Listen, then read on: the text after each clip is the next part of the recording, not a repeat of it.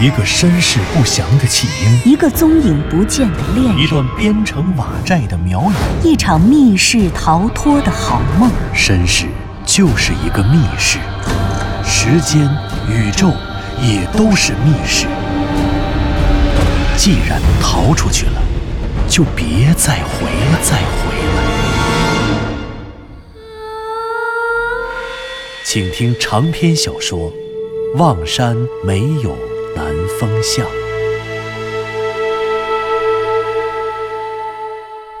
第二十五集。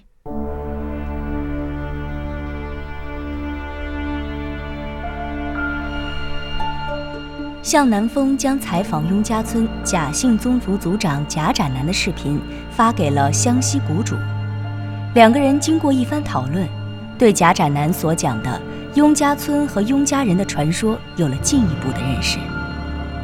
然而，雍家村传说当中，贾展南提到的水潭，也就是守南山中那个被千年女妖施法的水潭，却不知为何会出现在传说当中。这个迷信的讹传，酷似很难在理性的历史中找到相应的答案。不过，恰恰是这一点，给予了向南风一个全新的调查思路。向南风一边想，一边继续用键盘输入着，和湘西谷主进行交流。湘西谷主，现在这个贾展南讲的传说，让这事儿变得更加千头万绪了。在回来的路上，我就想，我觉着我或许应该再换个思路，换个思路试试看。什么思路？我想去查一查那个水潭天坑里面的古堡。什么意思？查古堡？对，我是这么想的。这天坑，特别是天坑里面的古堡，它不可能是凭空出现的。你发现没有？到目前为止，我遇到的所有东西，别管它再奇怪、再匪夷所思，也没有凭空臆造出来的。我们之所以认为它奇怪，主要是因为我们不懂，不知道这东西是怎么来的。我记着大哲学家斯宾诺莎有一句话。人越是了解事情的因果过程，越能减少其中的痛苦。现在面对的事情也是一样，很多东西我现在觉着它匪夷所思，觉着它莫名其妙，但其实如果我了解了它是怎么来的，我就不会再对它感到奇怪了。那天坑里面的古堡，也一样是这个道理。对，你说的对。这世界上没有不具合理性的存在。只有你不了解的存在的合理性，哼哼，让你说的，把我也带到了哲学上面了。不过这样可不行，你得说的具体点儿啊，具体到古堡上面。你想说明什么？我想说，那天坑里的古堡，它不可能是从天而降的吧？它必须得真有才对。对，对，你说下去。湘西谷主的回复很简单，但向南风却能够从中看到他的坚定的认可。那水潭里的天坑，天坑里的古堡，今天守南山山里山外的人全都没见过，甚至我遇见的所有人，没人见过，也没人听过。但是这古堡它不可能是从别的地方搬过来的吧？不可能是海市蜃楼吧？你想想看。我现实世界里，既然能发现那个水潭，能断定水潭里就是那个天坑，那古堡肯定也在水潭里。只是我们现在下不去，可下不去不代表它没有。梦境世界与现实世界唯一的区别，不在于天坑和水潭的有无，而在于水潭里或者是天坑里有没有水。对。水或有或无，天坑都在那里，古堡也都在那里。对，就是这个意思。也就是说，即便在现在，水潭里仍然有那个古堡，只是我们下不去，而且看不见。因为看不见呢，所以就没人知道。不过有一点，我不知道你是否了解。哦，是什么？我们这座城市啊，望山市，或许你没来过，但是你肯定知道，望山是当今中国发展最快的城市之一。但这座城市跟其他的大城市都不一样，这城市没有历史啊。三十年前，这里还只有农田，还只是个只有五条马路的小县城。望山市是一座完完全全拔地而起的工业新城，现在很快又转型成为了后工业新城。是的，这个我也早有耳闻。望山市的发展在全国都是名列前茅的。对呀，所以问题就来了。首南山也是望山市的辖区，这不仅现在是，古往今来都是，古代也一样。不过你想想，从前连望山市的市区，也就是县城，连县城都那么落后，更别说守南山山里了。那庄户人家的日子，总得比猎户们过得好吧？那当然，你说的这些都对，都没错。可是即便是这样，你想说明什么呢？我怎么越听越糊涂了？怎么会糊涂呢？你想想看，这样一个在三十年前几乎没有工业历史的农业城市，或者说就是农耕区，传统的农耕区。在这样的地方，怎么会有一座西洋建筑呢？我现在还不能肯定我在天坑里看见的那个古堡具体是什么建筑风格、什么文化类型，乃至哪个国家的建筑。但是我绝对绝对可以肯定，那是一座西洋城堡，那必然是一个外国货，绝对不可能是中国的，不可能是东方式的建筑。什么意思？这么说？你是在怀疑那古堡的真实性了？你认为古堡是假的？不不不，恰恰相反。我认为，一个在完完全全的闭塞的农耕区、彻彻底底的深山老林里冒出一栋西洋建筑，这简直是太大的反差了。只要这反差存在，只要它真实存在，那就没有理由不被记录下来吧。这就跟你在北极瞧见一只北极熊一样，没什么新鲜的。哪怕你一次看见一百只北极熊，也没什么新闻点。可如果有人在南极发现了北极熊，而且这北极熊不是人为给它运过去的，而是莫名其妙就自己冒出来了，你说全世界的媒体会不会一起争相报道这件事呢？哪怕它只有一只。对对对，新闻。新闻是这样，历史也是一样的。物以稀为贵，这么奇怪的建筑出现在望山市不说，还建在了首南山的深山老林里头。建在山里不说，居然还建在天坑底下。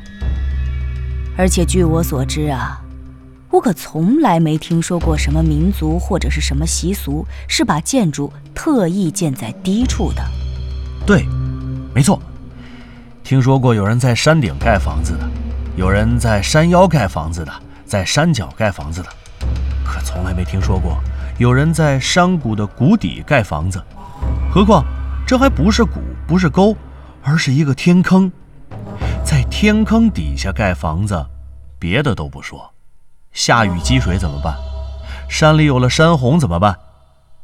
特别又是在首南山，首南山可是典型的东部季风气候带。在这种地方盖房子，这不是明摆着等着闹水灾，等着被水淹吗？没错，但凡要是有这个样子的房子，现代人或许不知道，因为被淹没了；但是古人他绝对知道，这房子一定能载入史册，在历史上必然有相应的记载。而且你看，在这样的地方盖房子，他绝对有目的。这目的是什么呢？这很可能跟梦境世界的入口有关。那入口绝对就在这古堡里头。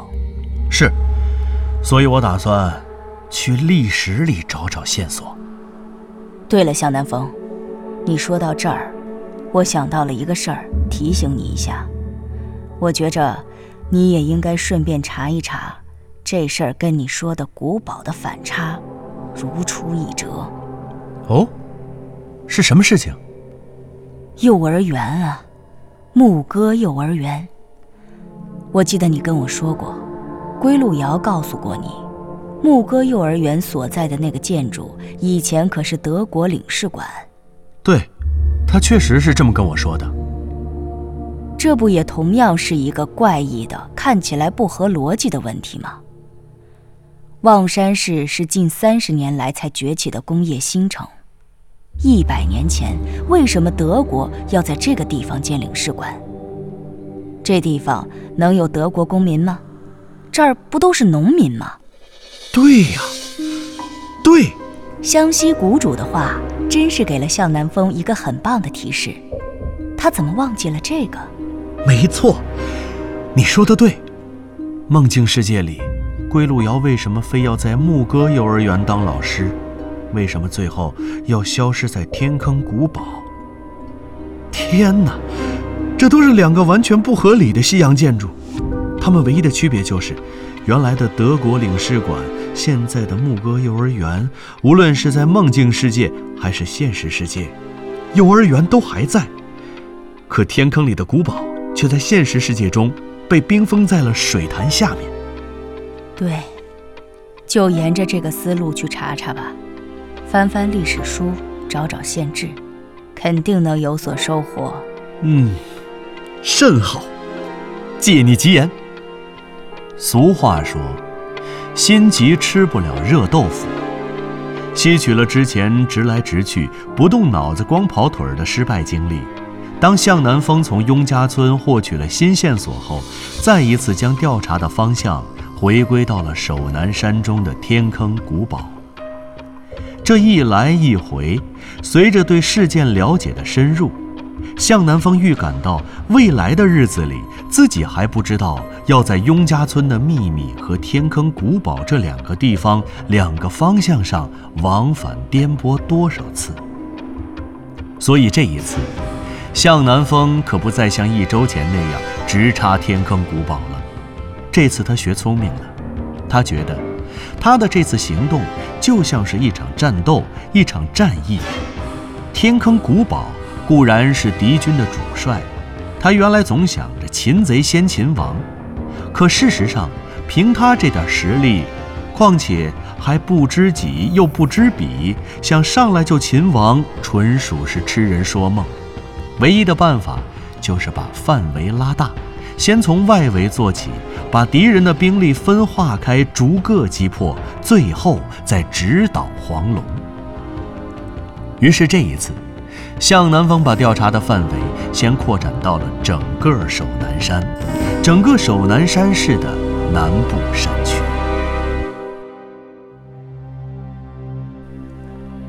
守南山位于望山市的南部郊区，向北与望山市相望，向西向南则毗邻香农溪。地图上显示，首南山的山区整体占地面积大约有五千平方公里。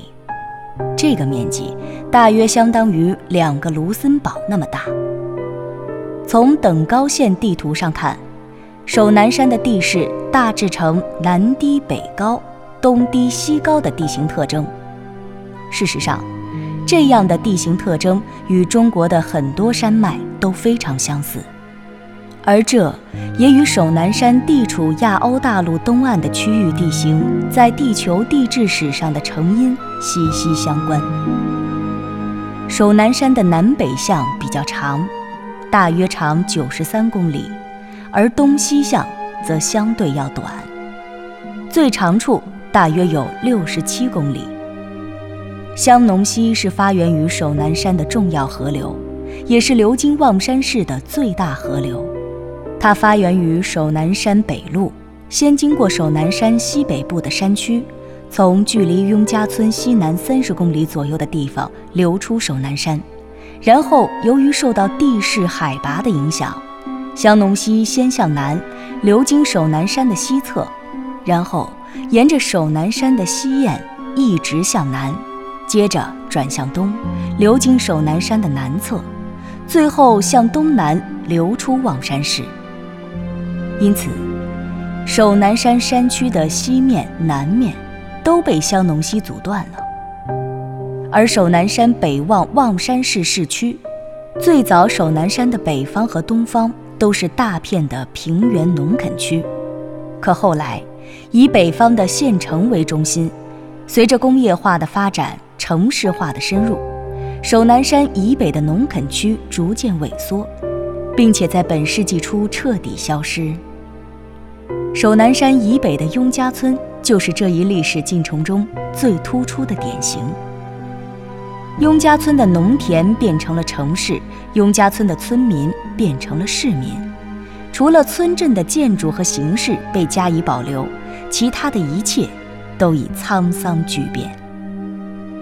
不过，首南山以东的农垦区倒是没有太大的变化。虽然生产和管理的方式早已实现了现代化，但耕地还是那些耕地，农民倒也还算是。那些农民，从古至今，首南山内的环境并没有发生太大的改变。不过近些年，随着旅游业的兴起，特别是徒步旅行、户外旅行群体的增加，也确实有不少背包客把目的地放在了首南山。不过，游客集中的地方都在首南山的西边和北边，在香农溪沿岸和天南峰景区一线。因为这一线地区地形地貌的特点格外突出，植被的覆盖率高，风景也十分秀丽。无论是合家出动的休闲旅游，还是挑战自我的户外徒步，这条线上总能找到令人满意的去处。不过，在偌大的首南山中，更大的范围内，特别是首南山中部的山腹地带，却依旧蒙着神秘的面纱。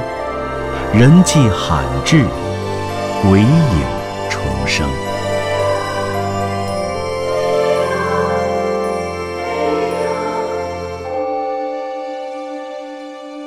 您刚刚听到的是长篇小说《望山没有南方向》，作者刘迪川，演播杨静、田龙，配乐合成杨琛，制作人李晓东，监制全胜。